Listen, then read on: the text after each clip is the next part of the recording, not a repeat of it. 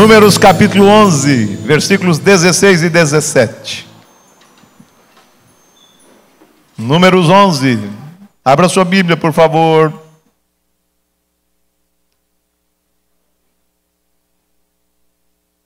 Números 11, 16 e 17. Acompanhe a leitura, por favor, com toda reverência e todo cuidado. Números capítulo 11, 16 e 17.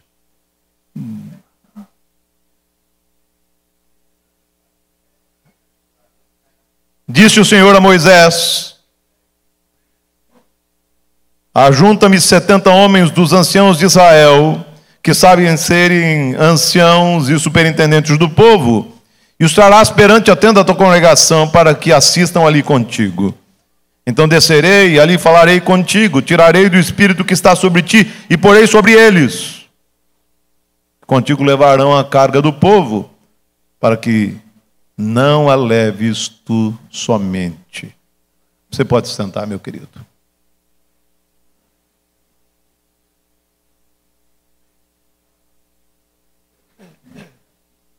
Eu pedi que um amigo que nos visita fique quietinho durante o culto, ok? Por favor. Craig Groeschel inicia o capítulo de um dos seus livros dizendo o seguinte: eu amo Jesus. O que me deixa maluco são seus seguidores. Eu amo Jesus. O que me deixa maluco são os seus seguidores. Ele, que é pastor de uma grande igreja, continua falando e desabafando, abrindo o coração, e diz que sabe que muitos crentes não gostam dele. E ele diz: Olha, dizem que sou radical demais, que a minha teologia é rasa, que sou bom mesmo é de marketing.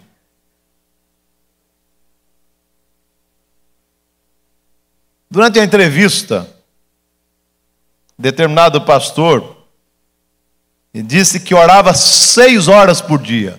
Pode deixar ele falar, o presbítero Zé Humberto vai cuidar. Prestem atenção aqui, ó. não se incomode não, pode deixar falar. Aqui é mais importante do que ali, tá joia? Durante uma entrevista, um determinado pastor disse que orava seis horas por dia. E o jornalista, muito impressionado, perguntou por que ele orava tanto tempo. E o pastor respondeu com franqueza: Minha igreja é muito grande. E eu odeio muitas pessoas que fazem parte dela. Preciso orar seis horas por dia para que Deus me ajude a amá-las. Tenho a impressão de que Moisés estava se sentindo exatamente assim quando, no capítulo 11 do livro dos Números, ele decidiu pedir socorro ao Senhor. Afinal de contas, o comportamento dos hebreus, que desandaram a reclamar da sorte, tinham saudades do Egito, pediam carne para si, tornaram a carga de Moisés pesada demais. Aquela queixa gerou uma grande crise e acentuou os problemas, de tal maneira que Moisés se sentiu pessoalmente rejeitado, se sentiu sobrecarregado, e diante do reclame do povo, ele decidiu buscar a face do Senhor em oração. E num grande desabafo, ele falou sobre aquilo que roubava a paz do seu coração. O parágrafo que lemos nesta manhã traz os resultados da oração feita por Moisés revelando não apenas o interesse de Deus pelas dores do seu servo, mas aquilo que Deus requer dos líderes que devem cuidar do seu povo. E eu quero nesta manhã refletir sobre três verdades que devem consolar nosso coração e devem preparar-nos a fazer escolhas de líderes no meio da igreja do Senhor. Três verdades. Primeira verdade: o Senhor não despreza a oração do seu povo. Essa é a primeira verdade. Eu gosto de ler esse texto, porque Moisés, nos versículos iniciais, derrama o coração, fala sobre o fardo que carrega. E o versículo 16 começa da seguinte maneira: Disse o Senhor a Moisés. Como eu afirmei, Moisés estava se sentindo ferido, decepcionado por causa do povo. Ele orou ao Senhor, ele fez um desabafo enorme. Ele disse que estava esgotado. E se as coisas não mudassem, ele preferia morrer. Mas a beleza do relato bíblico não é encontrada no desabafo de Moisés. Mas no cuidado de Deus, Moisés derramou o coração na presença do Senhor, numa oração aparentemente desproporcional. Mesmo assim, o Senhor deu atenção ao seu servo. Mesmo assim, o Senhor não minimizou as dores do seu servo. Quando a gente às vezes está sofrido e desabafa com alguém, as pessoas acabam tentando nos encorajar, dizendo assim, não exagere, liderar é assim mesmo. E é curioso perceber que Moisés desabafou com Deus e Deus não disse o seguinte: Moisés, não exagere, está exagerando. Eu conheço o seu coração malicioso, os seus pecados, não exagere. O povo não é tão ruim assim. Ou então Deus não diz o seguinte: Moisés, liderar é assim mesmo. Esse é o preço da liderança. Deus não minimizou as dores do seu servo antes. E Avé levou a sério as angústias de Moisés e tratou-o com graça. O versículo 16 revela que o Senhor ouviu a oração de Moisés. O versículo 16 revela que o Senhor deu atenção ao clamor do seu servo, às lágrimas do seu servo, às dores do seu servo, ao sofrimento do seu servo. E além disso, o Senhor fez questão de dar orientações a Moisés sobre como ele deveria agir para que a carga que estava extremamente pesada fosse aliviada. Mas a lição que eu aprendo com esse episódio é muito simples. Devo colocar os meus fardos aos pés do Senhor, porque Ele não rejeita a nossa oração, nem afasta de nós a sua graça, como diz o salmista no Salmo 66, 20. Deus não rejeita a nossa oração, nem afasta de nós a sua graça. Portanto, se o fardo está pesado, se a luta é grande, se os desafios são enormes, busque ao Senhor, derrame o seu coração na presença do Senhor. Porque Ele não despreza a oração do seu povo, não despreza a oração do seu servo, Ele não despreza nem a minha, nem a sua oração. Por isso nós somos instigados pela palavra de Deus e ordenados pela palavra de Deus de forma insistente para orarmos ao Senhor. Oração não é uma opção na vida do servo de Deus, mas é um mandamento do Senhor que deve ser obedecido. Devemos buscar a face do Senhor, porque Ele não despreza as nossas orações. Segundo lugar, segunda verdade que eu queria pensar do texto. Leia comigo o versículo 16, por favor. Todos juntos, vamos lá? Disse o Senhor a Moisés: Ajunta-me setenta homens dos anciãos de Israel, que sabe serem anciãos e superintendentes do povo, e os trarás perante a tenda da congregação, para que assistam ali contigo. Segunda verdade, o Senhor mandou que Moisés escolhesse 70 homens capazes para liderar o povo. Note que as palavras do Senhor foram muito claras. Perceba que Deus não disse que Moisés deveria apenas escolher alguns homens do meio do povo para ajudá-lo naquela hercúlea tarefa antes. Ele apresentou algumas características que deveriam marcar a vida daqueles líderes. Versículo 16: eles deveriam ser anciãos.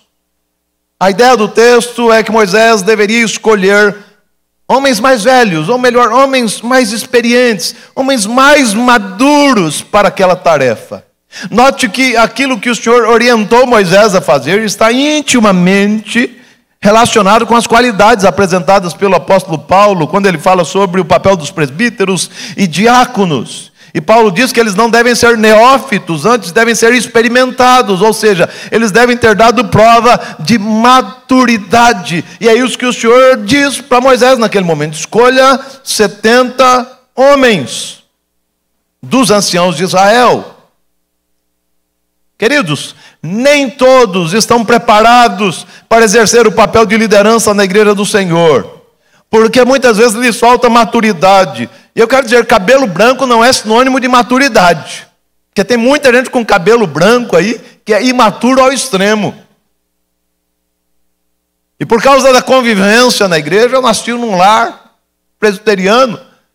Eu sei o que estou dizendo, não estou dizendo apenas por preconceito, não. Mas pela convivência, você percebe que cabelo branco não é sinônimo de maturidade. Mas A despeito de nem todos estarem preparados para o papel de liderança, porque lhes falta maturidade. E porque, faltando maturidade, eles podem facilmente se ensoberbecer, fugindo da sua vocação. Não entendendo que eles não foram chamados para serem estrelas, mas servos.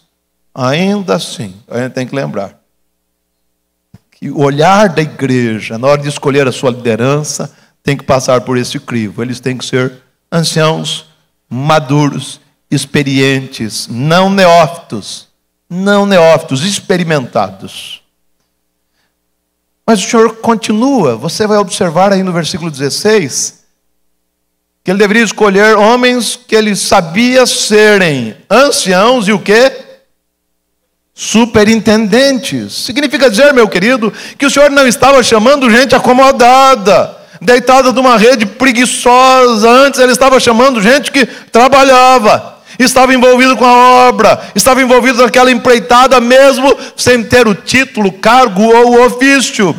Gente que já dera sinais de liderança. Portanto, os 70 homens deveriam ser anciãos e trabalhadores superintendentes, para poderem assistir o povo ao lado de Moisés.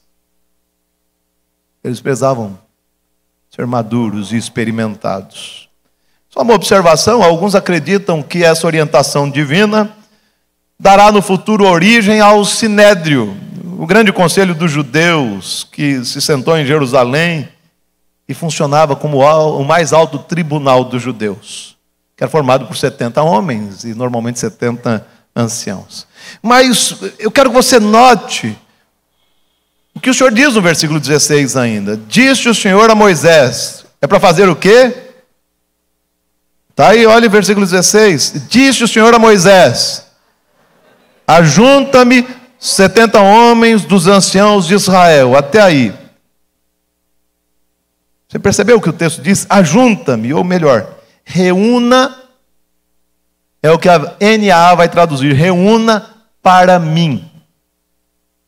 O que eu quero que você perceba é que o compromisso daqueles homens não era com Moisés primariamente, nem com o povo hebreu primariamente, mas com o Senhor. Com o Senhor. Ajunta-me, reúna esse povo para mim. O compromisso desses homens deveria ser com Deus. Ainda. Na parte final do versículo 16: E os trarás perante a tenda da congregação. Agora leia a parte final comigo. Vamos lá. Para que assim assistam ali contigo. Os 70 anciãos foram chamados para quê? Para cooperar. E não para competir com Moisés. Cooperar e não competir com Moisés. Note que eles não tomarão o lugar de Moisés. Perceba que eles não devem conspirar contra Moisés, mas cooperar com Moisés.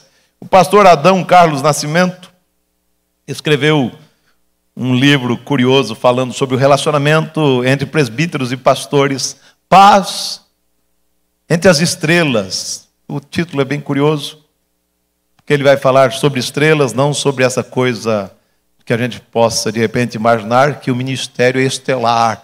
Não é essa a ideia. Mas ele vai usar a figura lá de Apocalipse para os pastores das sete cartas às igrejas do Apocalipse. E ele usa essa figura para falar e exortar sobre a tensão entre pastores e presbíteros. Quando alguns homens se excedem no seu papel presbíteros não foram chamados para competir com o pastor. Não foram chamados para nos bastidores conspirar contra o pastor. Mas cooperar com o pastor. E às vezes a gente esquece disso no meio das nossas igrejas.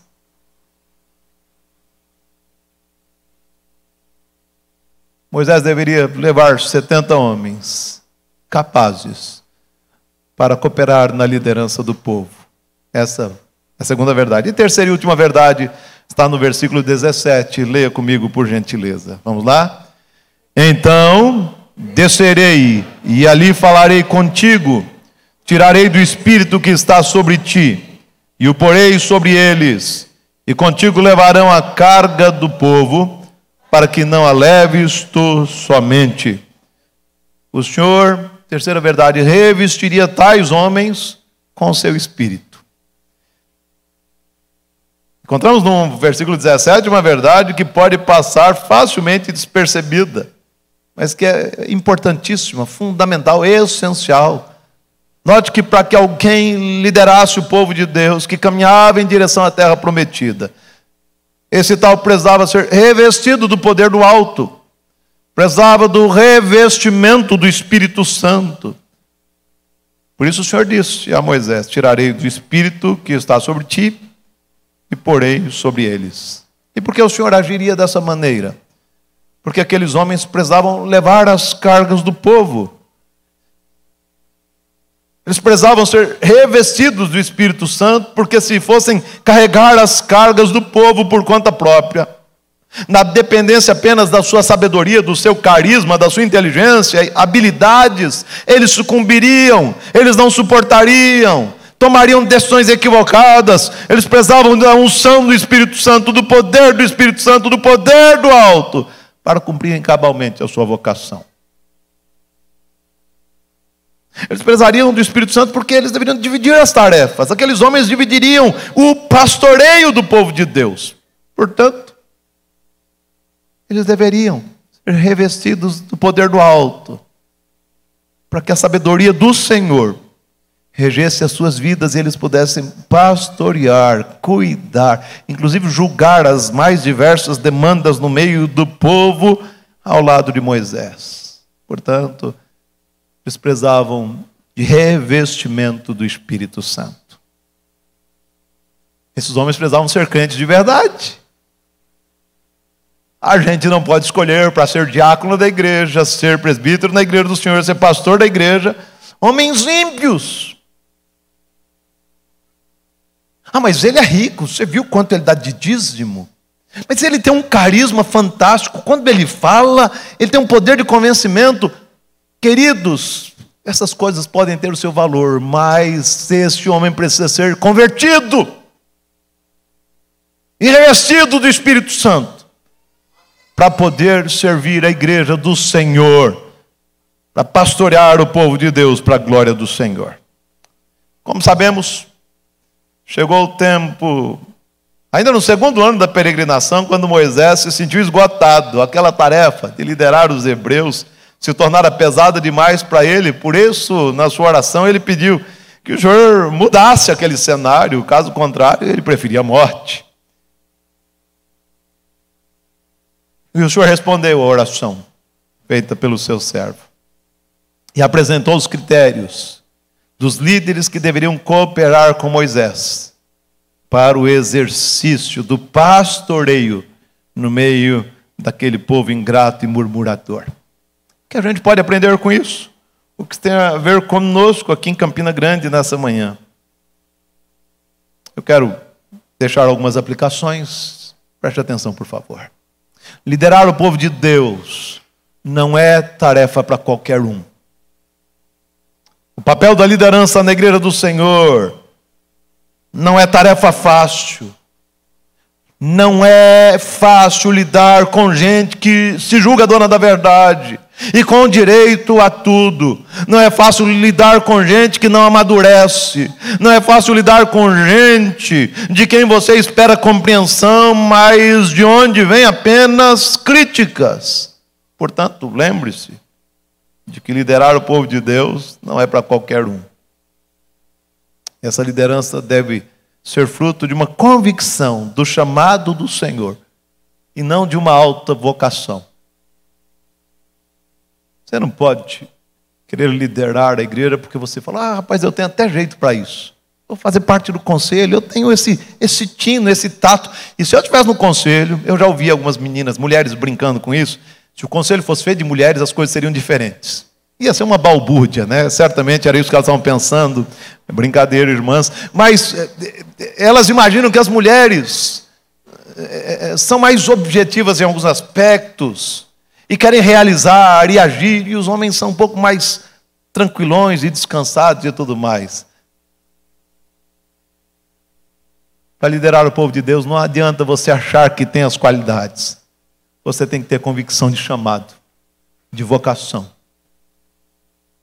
Tem que ter ouvido o Senhor lhe chamar para tal tarefa. Porque liderar o povo de Deus não é uma tarefa para qualquer um.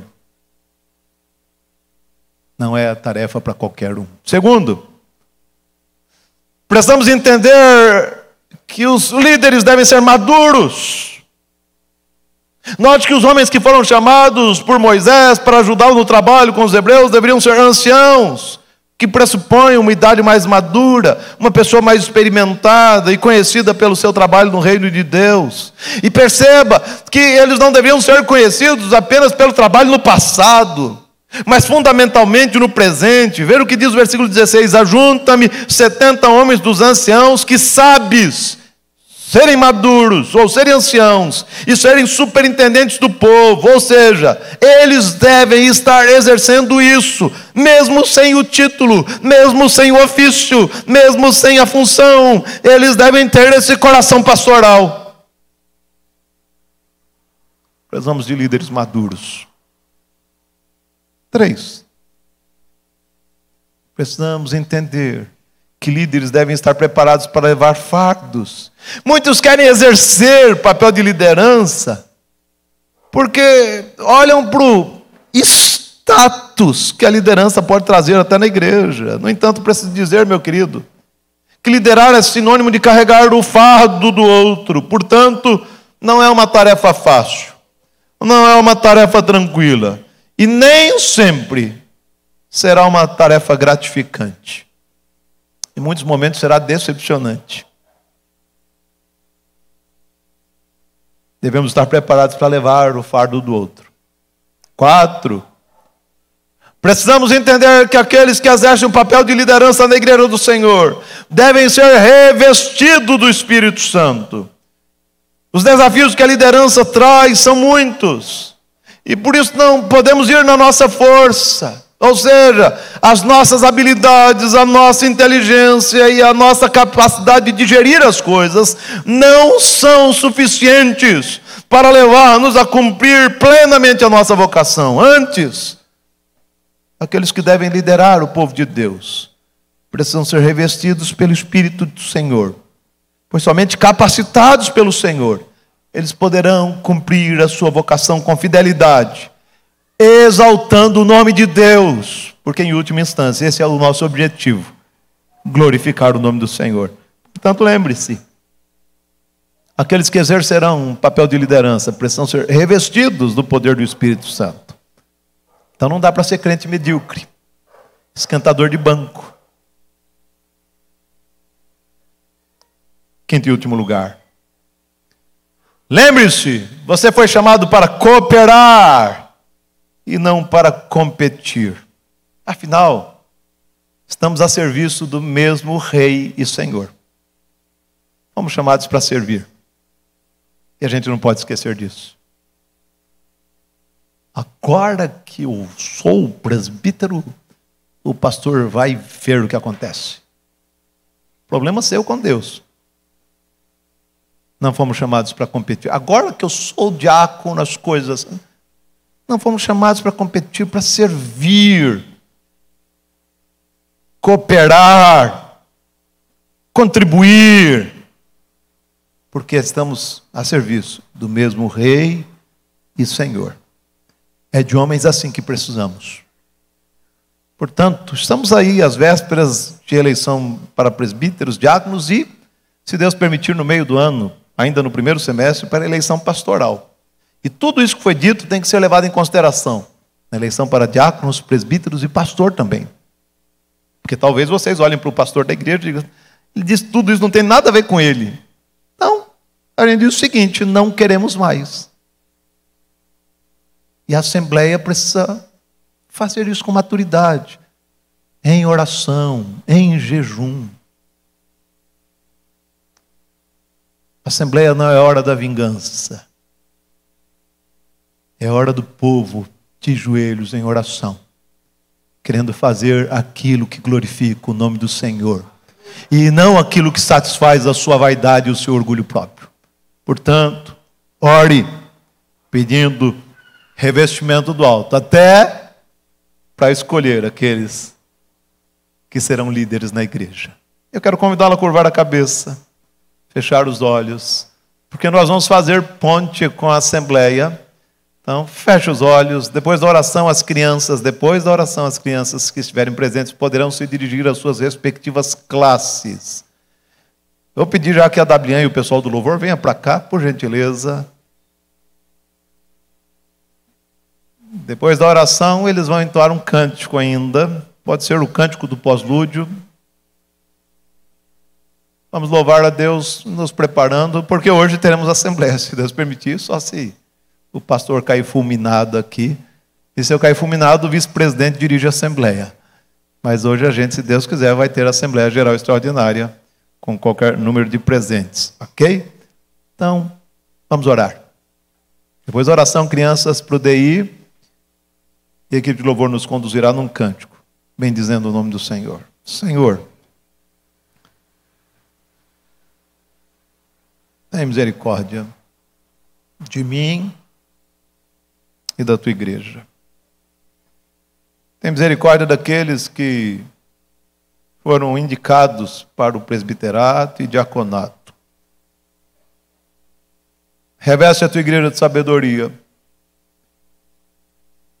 E que a tua palavra sirva de peneira na hora de avaliarmos o caráter, a vida, o testemunho, a piedade de cada querido. Não permita que tratemos a escolha de líderes na igreja com superficialidade.